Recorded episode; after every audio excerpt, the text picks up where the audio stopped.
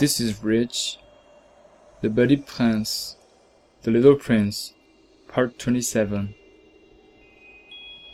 And now, six years have already gone by.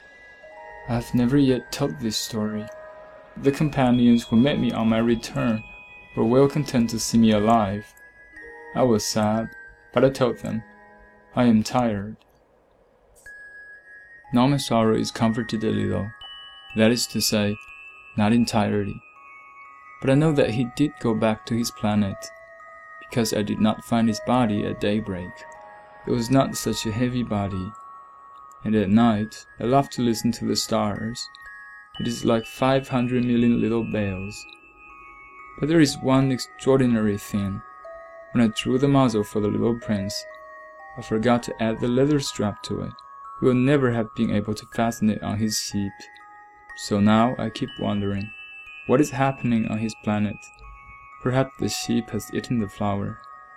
At one time I say to myself, surely not. The little prince shuts his flower under her glass globe every night, and he watches over his sheep very carefully.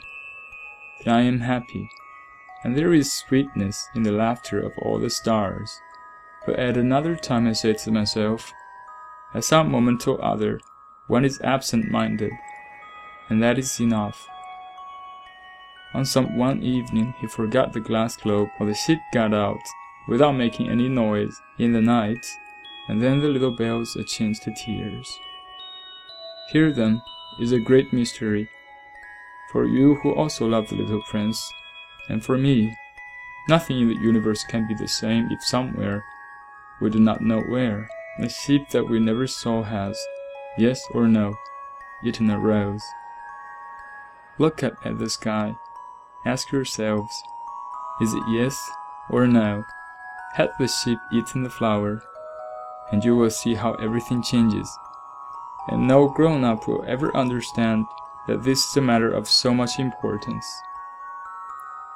This is, to me, the loveliest and saddest landscape in the world, if the same as that on the preceding page, but I have drawn it again to impress it on your memory.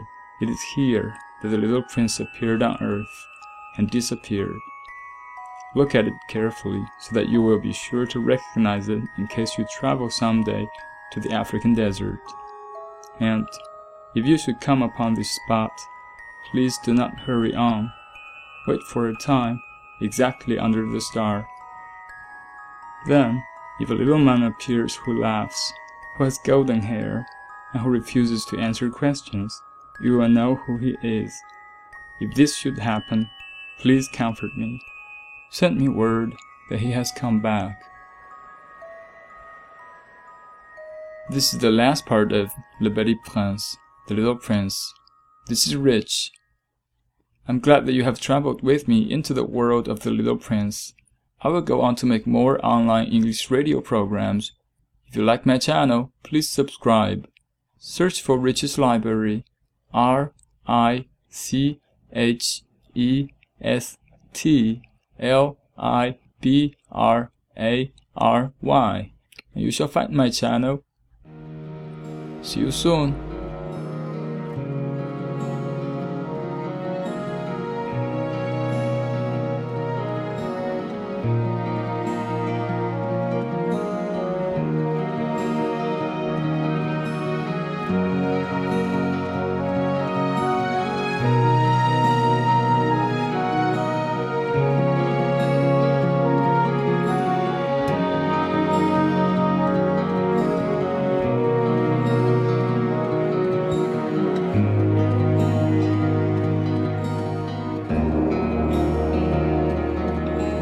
Dieu.